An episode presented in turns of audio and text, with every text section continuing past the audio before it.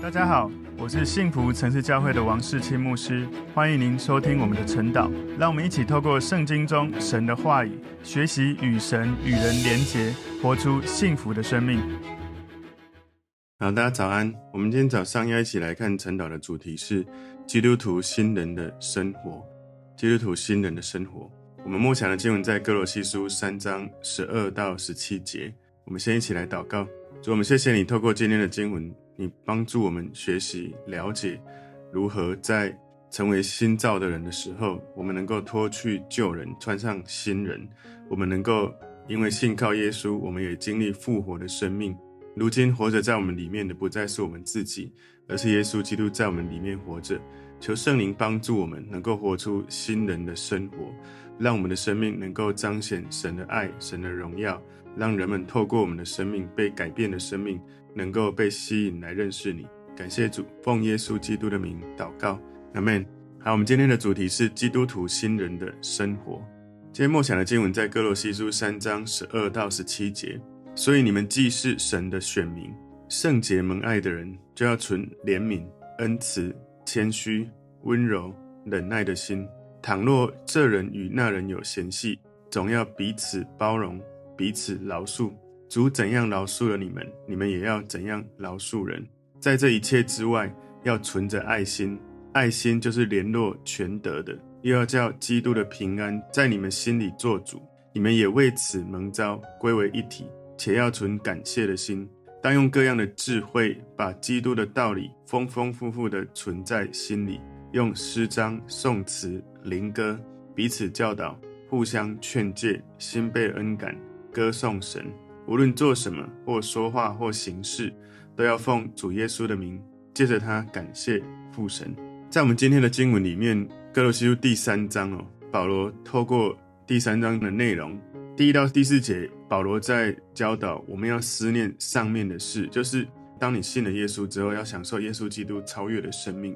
第五到第九节，要基督徒，你信主得胜之后，你要致死你的老我，你地上的旧我，你的。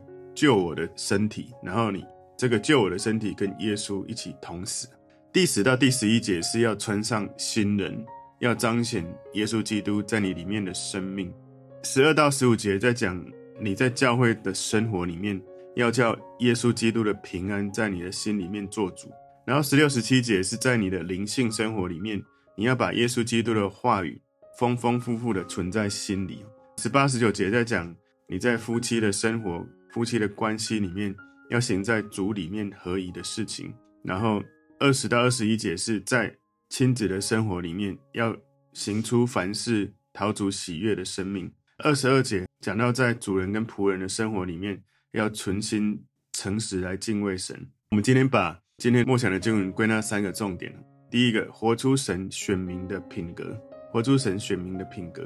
歌罗西书三章十二节前半段说：“所以你们既是神的选民。”圣洁蒙爱的人，如果你从今天歌罗西书三章第一到第十一节里面哦，你可以看到，当你信耶稣的时候，你已经是一个不一样的生命了。你不能再用以前看待自己的身份认同来看你自己，所以你要常常有一个画面，就是我们有一个中文叫做“过去种种，譬如昨日死；今日种种，譬如今日生”。过去你的那一个老我死了。而你现在新的生命，是你信了耶稣基督之后，那些过去的保罗所说地上的肢体淫乱、污秽、邪情、恶欲、贪婪，这些神不喜悦的事，应该要治死他，要把他钉在十字架。所以有时候我们在身份认同里面，我们没有一个意识说我们是不一样的人，我们常常还会以为说啊，我以前的状态，所以现在也会不小心又活到以前的状态。不过我们要常常提醒自己。我已经把过去的旧人像衣服脱掉，而且是丢掉，不只是脱下来，而且丢掉了。我现在穿上的是一个新造的人，而这个新造的人，在知识、在智慧、在形象，是不断看着耶稣基督，越来越像耶稣。所以，我们要有一个身份认同的一个转化。我最近在跟领袖的分享，哈，就是一个人你要解决你的问题，哦，你要处理的第一个。重点不是怎么处理这个问题，而是怎么处理我的身份。因为往往我们问题处理不好，是因为我们没有定义好我们的身份是什么。当你面对问题的时候，你要知道，靠着耶稣，你凡事都能做，不是靠着自己。信心不是从自己觉得自己很厉害，什么都能做。信心是因为我知道耶稣基督是得胜者，而我知道他在我里面使我有信心、有平安，所以我一定会得胜。只是在这个过程，我还在经历而已。所以，既然我是一个神的选民，你一定要记得，你常常在面对人生各种议题的时候，处理自己的或帮助别人，你一定要先记住你的身份到底是什么。这里很清楚，保罗说：“你们既是神的选民。”我不知道大家有没有常这样子想：我是神的儿子，我是神的女儿。如果以这个身份，我如何用配得这个身份的相应的态度，或者是生命的状态来回应眼前这件事情？我们常常忽略了这样的身份，我们常常用过去那个旧我的身份认同在看这件事，所以那个旧我的身份会有很多过去从以前到现在家庭的。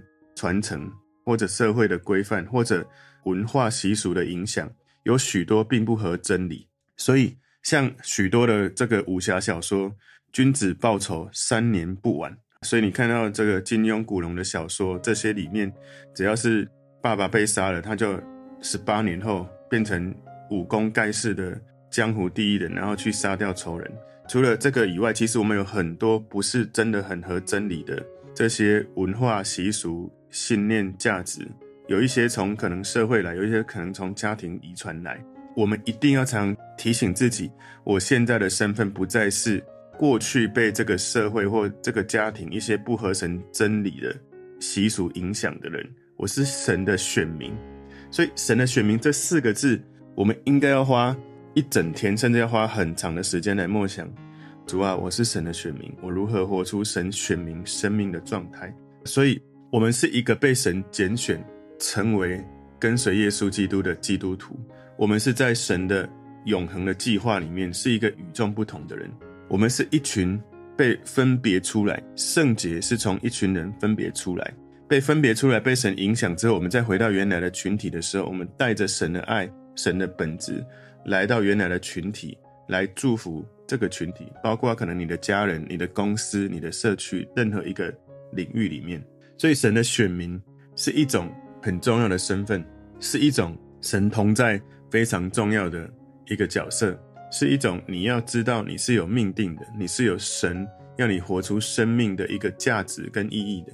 感谢主，保罗这里提出一个很清楚的说明哦，一个神的选民呢，是一个圣洁蒙爱的人，你是一个被神分别出来，你是一个被神所爱，然后你再回到原来的。这个群体当中，带着神的本质去祝福他们的人。哥罗西书三章十二节后半段说，就要存怜悯、恩慈、谦虚、温柔、忍耐的心。所以想一想哦，当你在面临自己生命的问题、别人生命的问题，不管你在传福音、在小组的聚会、在公司治理、在同事互动、在邻里的互动，我们是不是常常先思考，我现在是用什么身份？是用一个。主人还是仆人，是用一个受伤的心情，是用一个有仇要报的心情。我们常常没有先定义好我现在的身份，以至于我们在对话过程，我们跟我们期待的目标，我们所说的话也是不一致的。当你是要帮助你孩子的时候，我们往往会变成好像权威者在要求一个仆人，所以我们说话的语气、态度、内容就会变得好像独裁者的感觉。但是有时候我们在帮助孩子，或者你是一个公司的主管，或者你是在帮助一个别人求助你的人的时候，如果我们的身份是一个高高在上的角色，我们会变成我跟你讲就是要这样，你不听就算了，后果自己负责。不过呢，我们的身份是什么？常常一个问题，一个有人有需要来到你面前的时候，我们需要先调整自己的身份是：我是神的代言人，我是神的爱的出口，我是一个陪你走过这个历程。来帮你厘清这个问题，从我的陪伴帮助你去找到神的力量、神的同在、神的平安、神的慈爱在你身上，以至于你领受从神来的超越眼前一切困难的大能，你能够胜过这些问题。所以我是一个陪你一起来厘清这些问题的人，我是一个陪你走过这个历程，有感觉被支持、被爱的人，我们就比较不会那么的掌权，觉得应该要这样才对，你不照我的就算了。你可以开始安息，可以开始安静。有时候我们不容易做到。保罗特别讲得很清楚，歌罗西书三十二节后半段说，就要存怜悯、恩慈、谦卑、温柔、忍耐的心。所以这一节里面哦，所有他讲到的品格，都表达在人际互动、人际关系上面，是一种衡量我们基督徒生活重要的标准，也就是我们怎么对待别人，我们跟别人关系的品质到底如何。所以这里非常重要要注意的就是。保罗提到，你是一个神的选民，是圣洁门爱的人，你要存怜悯、恩慈、谦虚、温柔、忍耐的心。保罗提到了这一切，慈爱、怜悯，许多的这些本质都是在跟人际关系有关。他没有提到你要有好的效率、有聪明、有这些生产力，他都不是讲这一些哈。他讲到的，甚至没有说你要很努力、很勤奋，不是说他没提到这些不重要，而是说。基督徒最基本的品格美德是关于人际关系的，所以他提到怜悯哈，怜悯是你看到这个人这样子的状态，你感觉到你跟他有一样的感觉，好像你感觉到他皮肤之下他的感觉，那种感觉是你的心是很温柔，温柔到一种程度是你很敏锐、很敏感，有某个东西触摸到你。保罗他很希望你感受到别人最轻微、最细微的痛苦，所以就像我刚刚说的，好像感受到他的皮肤，你在他的皮肤里面那种感觉。所以当一个人他衣服穿上的时候，他会在皮肤上有感觉。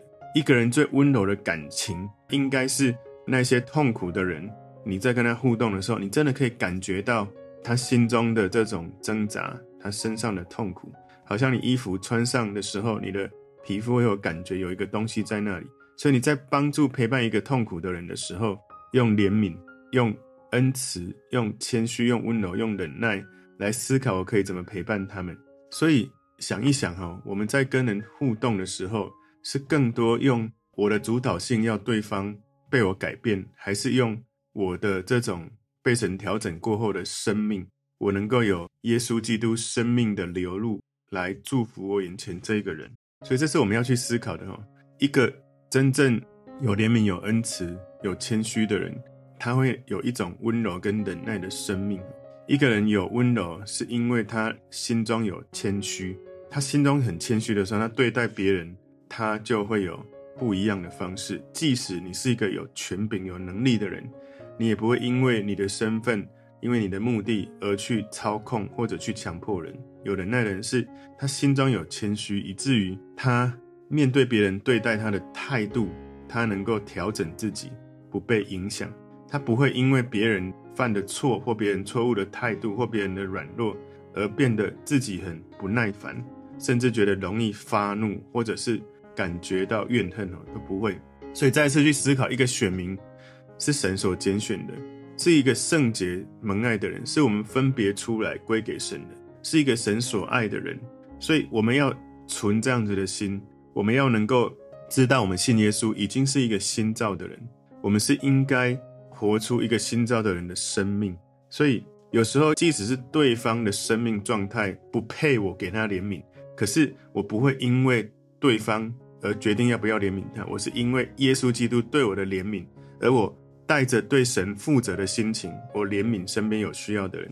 有时候我们会这样，我们会觉得说，这个人这么糟糕，不值得被怜悯。好像似乎我们怜悯的对象只有唯一一个对象，就是对方，就是这一个人。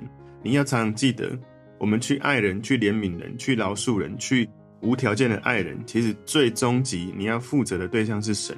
因为耶稣这样子对你，所以你学着耶稣这样去爱人，即使对方不值得、不配，甚至如果那个人是你的家人、你的父母、你的儿女、你的配偶，不管是家人或是外面的人，因为你对耶稣的爱。对耶稣负责而活出怜悯的心，不是对方值不值得、配不配的。然后你这样子的恩慈，是学习耶稣他的善良、他的热情。你这样的谦虚，是因为学习耶稣温柔的心。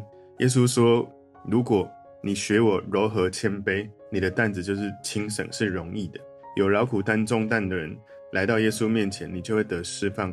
如果你有这样的谦虚的生命、温柔的生命，那么别人来到你面前的重担，也会因为你这样的温柔，他们容易释放。那一种温柔是对别人没有任何想要伤害他的心情，那种忍耐是你能够忍受别人对你伤害的心情。因为耶稣如此被伤害的时候，耶稣仍然如此爱他们。所以接下来第二个重点是，很多我们基督徒都知道但不一定做到的饶恕。所以第二个重点是学习主耶稣的饶恕。哥罗西书三章十三节说：“倘若这人与那人有嫌隙，总要彼此包容，彼此饶恕。主怎样饶恕了你们，你们也要怎样饶恕人。”再一次提醒大家。面对要饶恕的人，第一个要做的事，不是我要怎么样饶恕，不是我要怎么爱他，不是我要怎么被爱。第一个，先来到神面前，耶稣，你在我里面，我有平安。世上虽然有苦难，可是我靠着对神的信心，我能够得胜。我要在神的面前宣告，我是神的选民。所以，因为你是神的选民，知道你分别出来，不再是过去那个旧人，知道你是被神所爱的，你有怜悯，有恩慈，你有谦虚，你有忍耐，你有这样子的。新的身份认同，而我们学习耶稣，他是怎么饶恕我们的，而去饶恕人。你真实的了解耶稣是怎么饶恕你，你才真的有办法甘心乐意去饶恕，不是带着勉强不舒服的状态去饶恕。当我们想到耶稣赦免我们所欠的一辈子巨额的债务，如果要换算成金钱，可能不是几兆可以算得完。当我们欠耶稣基督一生，他用他的生命。为我们赎罪，我们欠他这么多，可是别人欠我们可能是一个微小的债务，微不足道。我们如果不赦免那些伤害我们的人，那我们对耶稣是忘恩负义，因为耶稣要我们去饶恕人，我们却觉得没办法。所以，我们犯罪得罪神的时候，请注意思考这些自己的状态。我们犯罪得罪神，耶稣基督、上帝，他长久忍耐他的怒气，即使我们说的话很严重的去冒犯神。神还是长久忍耐，所以神对这些作恶的人饶恕他们。但是人的习惯是，如果一个犯错的人冒犯我的人，他是一个品格品性是不好的人，他是一个坏人，那我就不想跟他和好。但是记得神他先饶恕了我们，我们人的习惯是这样，只有那一个冒犯我的人主动请我原谅饶恕他，我们才愿意去和好。这是人的本质本性。但是神饶恕我们的时候，他知道我们还会继续犯罪，而且有时候我们还会犯同样的错。我们有时候以为我们信了耶稣不会再犯同样的错，但是我们生在这个有罪的世界，我们还是有可能会同样的错继续犯错。所以人的习惯就是，如果冒犯我的人，他郑重的承诺说我不会再犯错的时候，我们才会去饶恕。但我们完全忽略我们自己，其实也常常重复犯错。可是神并没有因为这样，他不原谅我们。这是一个我们真的要值得深思的。我们常常都会觉得说，我原谅你了，可是为什么你要重复犯错？所以我这一次不能原谅你。我们常常会有这种心情。想一想，如果神跟你说，为什么你信主受洗了，还是犯同样的错误？我不原谅你了，下地狱吧！哇，你听到吓死你。所以有时候我们会这样，我们会觉得，为什么你说你不要再犯？为什么你又重复犯？然后哇，气得比以前更气了。求主帮助我们回到神面前。我是神的选民，我是圣洁蒙爱的，我是有神的温柔、谦卑、忍耐的。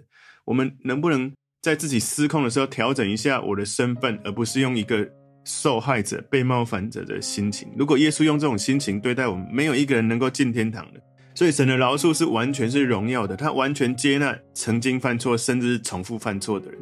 可是你的犯错会越来越少，因为你发现神的爱大过你的错，所以。我们人的习惯是，就算我饶恕了他，我也不会再次用有前科的人，或者用这些曾经犯错的人，我不会再跟他合作了。但是神对于我们冒犯他的过犯，担当一切的刑罚。神不会因为你犯了错就不再用你。人的习惯是，如果别人不公平的对待我们，我们就不能够饶恕他们，除非冒犯我的人，他愿意为他所犯的错接受一切的惩罚。请问，耶稣为我们赎罪的时候，他有没有要我们所犯的错接受一切的惩罚？他唯一要我们做的就是相信耶稣，把耶稣的爱放到心里，学习他的爱去爱人。他要我们做的是这样，他不是说我为你承担在十字架的罪，然后接下来哦你要被割肉哦，因为那是你该受的惩罚。不是，我们常常会这样，我们原谅一个人的时候，我们觉得说不能这么轻易就原谅你，所以你一定要这样那样，而我们忘了耶稣是说不要再犯就好，用我的爱来。转化你的心。一个人一再拒绝神，神不断的去呼吁人要跟他和好。人的习惯是这样：当你被拒绝过一次，你就不会想要再尝试跟那个冒犯你的人和好。所以，神其实没有经过观察期就饶恕人。可是我们一般人是这样，我如果没有一段时间观察你是不是真的改变，那我不会轻易的原谅，我不会轻易的跟那些冒犯我的人恢复关系。所以神的原谅、神的饶恕，让一个被饶恕的人他的身份恢复，可以被尊荣。但是我们人的习惯就是，我们容忍那些冒犯我们的人，然后我们觉得自己应该得到被肯定，我们要把尊荣放在自己身上。所以神一旦饶恕了人，他就会信任人，邀请我们跟他同工。耶稣饶恕你了，然后他使用你，成为神国度重要的身份领袖的人。人的习惯是这样，我们没办法信任曾经伤害过我们的人。我们觉得你伤害过我，那我不会相信你。所以，我们饶恕人，却没有办法忘记那个伤害我的人。好像那种饶恕，就是我饶恕你一只手，或者我饶恕你一条腿，因为我没办法完全全身的放下。我已经尽我所能，就只能这样子。我已经尽力了。回到神的面前，要记得，神饶恕我们，不是只是饶恕一只手、一只脚。神饶恕我们，是像完全没有犯过错一样看我们。而且你要知道，你的过去、现在、未来，你即使是现在你信了耶稣，你未来还是继续犯错，神已经一次告诉你未来的错，我都已经饶恕你了。我们如果能够真的了解到底神是怎么饶恕我们的，我们会发现，我们的饶恕真的是在。常常是纸上谈兵。如果一到十，我们的饶恕常常只做了一两分或两三分，然后有时候还会觉得，看吧，我已经做了这么伟大的事情。好好的思考人对待人的饶恕跟神对待人的饶恕。的确，我们有人的人性，我们常常觉得，哦，我被伤害，为什么还要我这样子？我们不要把角度放在我们跟那个人的关系，你要把你的关系放在我跟神的关系。我如何学习耶稣的爱，不是为了。那个人是为了耶稣的爱，我要让耶稣的爱在我身上化身成为一个人形，去面对这一个不值得或是不可爱的人。然后，因为我对神负责，因为我记得神如此原谅饶恕我，所以我要学习耶稣，活出像他的样子。这就是信仰，这就是基督教，这是一种我们被耶稣生命转化之后来到这个世界。我们一个新造的人，新的神的选民的身份，去跟人继续互动的时候，不再用救我的信念，不再用那种君子报仇三年不晚的信念，而是开始去思考：耶稣如此爱我们到这种程度，我愿意放下。可能包括你的家人，包括你在教会一起服侍的弟兄姐妹，甚至你对你的父母，或是你在教会对你的小组长，或者对你的牧师，或者在公司对你的主管、对你的老板，对一切冒犯你的人，你可以学习。耶稣基督，你知道你是神的选民，愿意放下，愿意穿上神的爱。今天第三个重点是将慈爱穿在身上。歌罗西书三章十四节，在这一切之外，要存着爱心。爱心就是联络全德的。这里我特别希望用英文跟大家来分享哦，在 NKJV 英文说，But above all these things, put on love, which is the bond of perfection。所以从英文他说，在所有这一切之上，要穿上爱心。穿上爱，好像你的身上穿上了、盖上了这个爱，在你的身上，which is bond of perfection，是一种完美的粘着剂，是一种绑起来一切的这些重要的关键。所以，爱是这一段经文描述一切的总结。一个有爱心的人，他完全满足神在人际关系当中对我们的期待、对我们的要求。所以，用一个画面来了解，就是爱盖住了一切。就像外套把你穿的衣服全部包起来一样，让你的慈爱，让你的怜悯，让你的谦虚，你的温柔，你的忍耐，用爱把所有一切包起来，用爱当作外套，把你整个人穿起来。所以从十二十三节，保罗所提到的品格美德是爱的最高表现。你有爱，所以你能够表现出这一切。爱比任何前面所提到的任一个品格更大，甚至比他们全部合起来更大。所以思考一下，为什么我没办法饶恕？常常是因为你没有先在神的面前领受那个超越一切的爱。常常是因为有一种宗教主义，好像我们要来内在一致。第一件事，你有没有饶恕？哦，没饶恕，先来饶恕。所以很多人在教会常常在做医治、释放、祷告。哦，第一件事就是饶恕。所以后来他很痛苦。哦，又要来饶恕了。就是你的里面没有力量，但是却一直被要求要给出来。如果你听到我刚刚。讲到有关饶恕这样的描述，你会发现哦，真的，我们以为我们饶恕了，但事实上我们在做个样子而已。想一想，到底神何等饶恕，何等爱我们？他饶恕我们，就像我们没犯过错一样。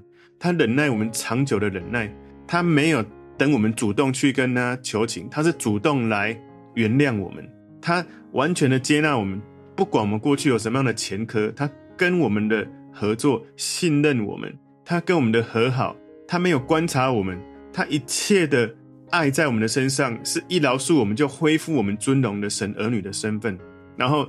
歌罗西书三章十五节，保罗说：“要叫基督的平安在你们心里做主，你们也为此蒙召归为一体。”所以，神的平安做主，神的平安是神百姓、神子民的特质，平安是分辨神的旨意的标准。所以我昨天在跟教会的领袖同工分享，解决问题，你要有一个身份认同，你里面呢是你是神的儿女，耶稣在你里面有平安。当你先知道问题，一定要先回到神面前有平安，你才开始面对世上有苦难、有问题，然后开始用信心欢呼得胜，靠耶稣得胜。所以叫耶稣基督的平安在你心里做主，好像有一个意味，就是说神的平安是一个重要的评判哦。就是当你有一些问题，你想要做选择的时候，你可能选 A 或选 B，你犹豫不决，你就要问神主啊，选 A。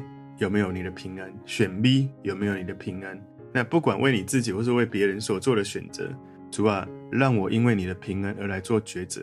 所以，让耶稣的平安，让你心里有判断、有决定、有管理你的生命，就好像在运动比赛里面有裁判哦，裁判会做一个裁决，怎么样的判断是一个正确的，用神的平安来判断。所以，如果你的心里失去平安，是一个非常可怕的状态，就是。你已经失去了神的爱，神的同在，神的灵在你里面，以至于你的意志常降服在邪恶的撒旦的意念之下。所以，这样的平安不只是你自己倚靠神、从神而来内在的心理平安，而是一个群体，身为一整体的身体。我们整个教会是耶稣基督的肢体，我们整个教会有平安。重点不是你个人的平安，是身为教会，我们一起有这样的平安。我们叫基督的平安在我们的心里做主。我们因为这样基督的平安，我们聚在一起归为一体，被神蒙召成为神的选民。所以哥罗西书三十六节他说：“当用各样的智慧，把基督的道理丰丰富富的存在心里。”所以新人按照神的话去行动，跟其他的信徒一起敬拜神。他常常在心里面默想神的荣耀，神的同在。在神的殿里面，用诗章、颂词、灵歌彼此教导，互相劝诫，心被恩感，歌颂神。所以，这种多样化的各种的方式，来自发的对神来敬拜、来爱神。它不是一个严格分类，说你一定要有这种类别：诗章、颂词、灵歌什么。你可以在悟性上来敬拜神，就是唱你理解的歌词；你可以在灵性上、灵里面的歌声来敬拜神。让你在敬拜当中，让耶稣基督丰富的本质、丰富的生命，让我们在敬拜中，我们的生命被他转化。所以，不管是个人在家里或在教会的聚会，我们能够自发性的有那种涌出想敬拜他的心。歌罗西书三章十七节，无论做什么或说话或行事，都要奉主耶稣的名，借着他感谢父神。所以，记得我们今天一开始说，你要常常记得你的身份是神的选民。你在陪伴一个人，在帮助一个人的时候，记得你的身份。你不是一个要解决他问题的人。常常父母亲都会跳进去，认为我是解决孩子问题的人。我们是陪着他分清楚、厘清这些事。我们在传福音的时候，我们不是一个强迫对方要信主的人，我们是一个帮他去感受到神的爱，去感觉到我愿意用神的爱来陪你走过这一段路程的人。所以，当你无论做什么，都奉耶稣基督的名，你要记得，你是一个新造的人，是神的选民。我做的一切，我的一生为耶稣而活。以前我常常是为眼前这个人值不值得、配不配的，所以我决定要怎么样爱他，要怎么饶恕他，要怎么我按着我看你看得顺不顺眼来决定要做到多少。我们常常用过去老我是这样，可是现在你是新的人，你是奉耶稣的名活出神选民的身份，你是为耶稣而活的人。你只做，你只寻求可以奉耶稣的名去做的事，即使再大的困难，也坚持这样子做。知道我是奉耶稣的名而做的。所以，当我们遇到问题的时候，处理问题的时候，要带着信心，知道靠着耶稣会得胜。虽然还在过程，可是我们勇敢面对这个过程该面对的事实，带着耶稣的爱去转化你的心境，转化你的环境。所以今天的主题，基督徒新人的生活，我们归纳三个重点：第一个，活出神选民的品格；第二个，学习主耶稣的饶恕；第三个，将慈爱穿在身上。求神帮助我们，常常记得我是新造的人，我是神的选民，我是神的儿女，我能够分别为圣。我是一个被神所爱的人，我有怜悯，我有恩慈，我有谦虚，我有温柔，我有忍耐，我有神的爱。不是因为我被要求，是因为我已经被耶稣这样子爱了；不是因为我被期待，是因为神的爱在我里面渗透进来、释放出来，所以我能够活出基督徒新人的生活。我们一起来祷告：主，谢谢你透过今天格罗西书第三章，帮助我们学习脱掉旧人，穿上新人。求主帮助我们，因为耶稣无尽的爱、完全的爱，让我们跟耶稣一起复活，活出新人的生活。让我们活出耶稣基督生命的形象，能够把耶稣的爱传给更多人。奉耶稣基督的名祷告，阿门。